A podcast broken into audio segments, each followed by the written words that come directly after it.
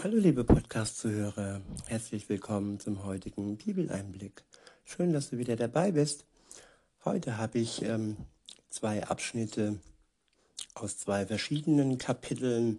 Einmal das Ende des Kapitels, ähm, des ersten Kapitels des Philipperbriefes und dann noch ähm, ab dem zweiten Kapitel des Philipperbriefes. Ich verwende mal wieder seit langem die Übersetzung äh, Volksbibel von Martin Dreyer. Der erste Abschnitt ist dort überschrieben mit, beziehungsweise der Abschnitt, der dann die Verse 27 bis Ende folgen. Er ist überschrieben mit ätzende Sachen für Gott durchmachen. In Vers 27 steht, passt auf, dass eure ganze Gemeinde so draufkommt, wie es Gottes Sache entspricht. Ja, zum erst, zuerst mal den Begriff Gemeinde erklärt. Und ich finde auch im Zusammenhang der aktuellen Gegebenheiten, Gemeinde ist schon eine Gruppe von zwei oder drei Menschen, die im Namen Jesus zusammenkommen, die alle an ihn glauben zu ihm beten, sich im Gebet treffen, zusammen die Bibel lesen und aber auch ihr Leben zusammen teilen, sowohl Leid als auch die glücklichen Momente. Und hier in diesem Abschnitt geht es um die ätzenden Momente, die es auch gibt. Und der schwerste Moment, in dem der diese Gemeinde zusammenhält, der war wohl an Karfreitag. Also gestern starb Jesus für die Menschheit und er nahm sein Kreuz auf sich und nahm auch unsere Schuld auf sich, damit wir frei sein können, wenn wir unsere Schuld bereuen, wenn wir sie zuvor bekennen, damit wir dann von ihm erlöst werden können und uns von ihm das ewige Leben schenken lassen können. Und das war ein sehr, sehr ätzender Moment für Jesus, den er für sich ähm, auf sich genommen hat, damit wir frei sein können. Und weiter heißt es dann, passt auf, dass eure ganze Gemeinde so draufkommt, wie es Gottes Sache entspricht. Ja, wie entspricht es Gottes Sache? Dass wir vor allem unsere Nächsten lieben, so wie Jesus uns geliebt hat, dass uns die Liebe verbindet und dass wir auch mehr und mehr fähig werden, unsere Feinde zu lieben und ähm, es ihnen nicht gleich zu tun, so wie sie uns hassen, so sollen wir sie eben gerade deshalb nicht hassen, sondern lieben und sie durch die Liebe dann zur Umkehr zu bewegen, beziehungsweise ihnen zu helfen, dass sie durch ihr böses Tun auf einem bösen Weg unterwegs sind. Aber das können sie nur, weil wir ihnen Gutes tun, auch wenn sie uns hassen. Weiter heißt es dann, egal ob ich bei euch leibhaftig vor Ort bin oder aus der Entfernung zu euch rede. Ich möchte auf jeden Fall dass ihr total zusammenhaltet.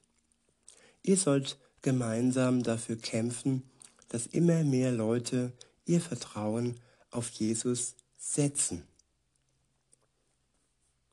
Lasst euch kein Stück von den Leuten einschüchtern, die euch ans Bein pinkeln wollen. So werden sie kapieren, dass sie in der Hölle landen. Für euch ist es ein Beweis, dass ihr von Gott gerettet worden seid. Ja, wir sollen zusammenhalten und uns das Leben nicht schwer machen, gerade weil wir einen gemeinsamen Herrn Jesus Christus haben und weil wir von seiner Liebe gespeist werden. So können wir auch unsere Geschwister lieben. In Vers 29 heißt es, ihr habt nicht nur die Chance von Jesus bekommen, mit ihm zu leben, ihr dürft für ihn auch ätzende Sachen durchmachen. Ja, das klingt erstmal negativ, aber ich denke, wenn Gott uns genau das zutraut, was auch er durchgemacht hat, also dass er auch die ätzenden Sachen uns zutraut und uns nicht behandelt und nicht verwöhnt, uns nicht äh, mit Samthandschuhen anpackt und alles aus dem Weg räumt, wie so ein Bodyguard, was uns bedrängt. Ja, das würde uns auch nicht wirklich reifer machen, wenn wir nur die Sonnenseiten hätten im Leben und verwöhnt wären, wenn wir nicht auch die schweren Seiten im, im Leben erleben würden, so wie Jesus auch gelitten hat ähm, zur Erlösung. Wir werden nicht leiden, um zu erlösen, weil das hat er alleine getan. Er war der, der uns gerettet hat. Aber wenn wir Anteil haben an seinem Leiden, an dem ätzenden Leben, das er durchleben musste, dann ist das irgendwo auch eine Sache, worüber wir uns freuen dürfen. Auch wenn das im ersten Moment komisch klingt, aber nehmen wir uns mal eine Sache, irgendwie Vater-Tochter, Vater-Sohn-Beziehung, wenn er uns Dinge zumutet, die nicht so einfach sind, dann weiß er auch, dass ja, wir das schaffen, weil er mutet uns nichts zu, was wir nicht ja schaffen können. Und er hat ja auch die Möglichkeiten, mit denen er uns ausstattet, mit seinem Geist, der uns Kraft gibt, all das Ätzende im Leben zu durchwandern. Weiter heißt es, so seid ihr im, in demselben Kampf drin wie ich. Ja, und es ist ein guter Kampf, denn wer am Ende gewinnt, das steht fest. Gott wird gewinnen und wenn wir mit ihm zusammen kämpfen und ähnliches durchmachen und er uns dabei hilft, dann haben wir wirklich den Sieg schon gewiss. Wir müssen nur dranbleiben und seine Kraft immer wieder und wieder in unserem Leben anzapfen, sodass wir den Sieg dann auch am Ende davon tragen.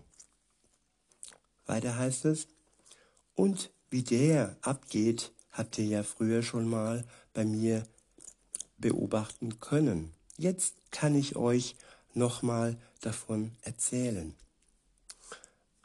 Ab Vers 2 heißt es dann, dieser erste äh, Abschnitt ist überschrieben mit Jesus, unser Star, unser Vorbild. In Vers 1 steht, ihr seid doch so drauf, dass ihr euch gegenseitig aufbaut. Man kann bei euch doch liebevoll getröstet werden, wenn man das mal braucht. Ich wiederhole, ihr seid doch so drauf, dass ihr euch gegenseitig aufbaut. Man kann bei euch doch liebevoll getröstet werden, wenn man das mal braucht.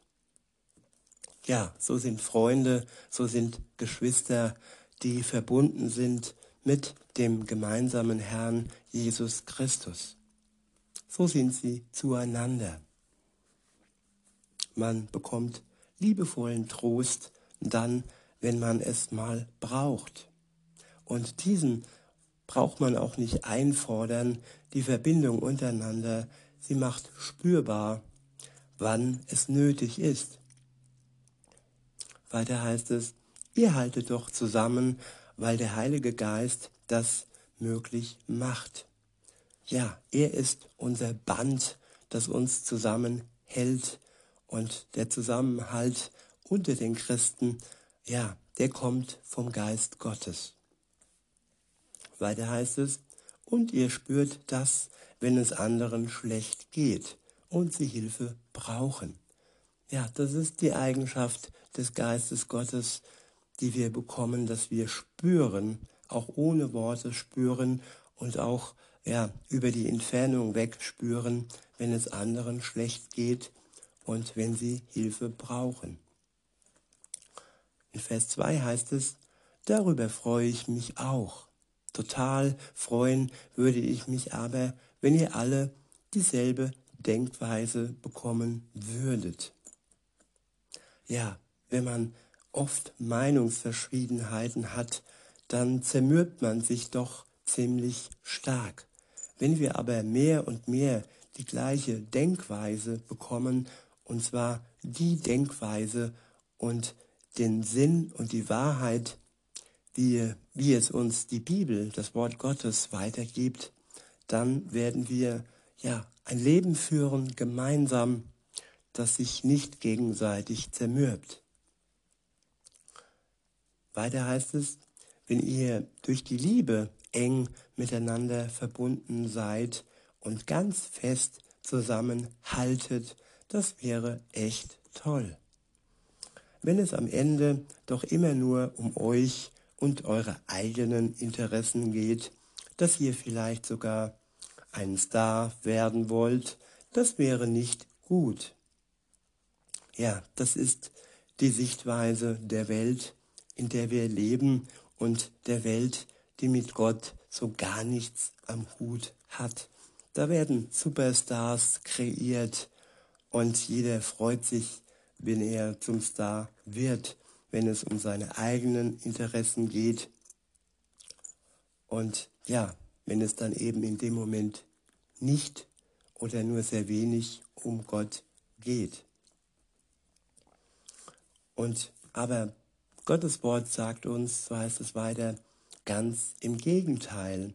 Leute, nehmt euch selber nicht so wichtig und lebt immer so, als wären alle anderen wichtiger als ihr selbst. Genau das ist das Vorbild, das uns Jesus Christus gegeben hat. Er hat immer so gelebt, als wären wir viel, viel wichtiger als er selbst. Und das war Gottes Sohn. Er ist auf eine Stellung herabgekommen, die ihm eigentlich nicht entspricht, dem König der Welt, dem König der Völker. Er hat sich herabgelassen und hat uns gedient und ging sogar für uns, damit wir vor Gott, dem Vater, gerecht sein können, ans Kreuz und starb für uns. Und so sollen wir uns auch hingeben gegenseitig, dass der andere immer der Wichtigere ist und wir selber mehr und mehr ja, zurückstecken. Natürlich soll es uns auch gut gehen und natürlich kann es uns auch gut gehen, wenn wir an der Quelle Gottes dranbleiben, der uns mit allem Nötigen versorgt, das wir brauchen, um unseren Nächsten zu lieben. Und den Fehler, den halt viele machen, ist, dass wir von Menschen erwarten, dass sie uns versorgen mit all dem, was wir brauchen.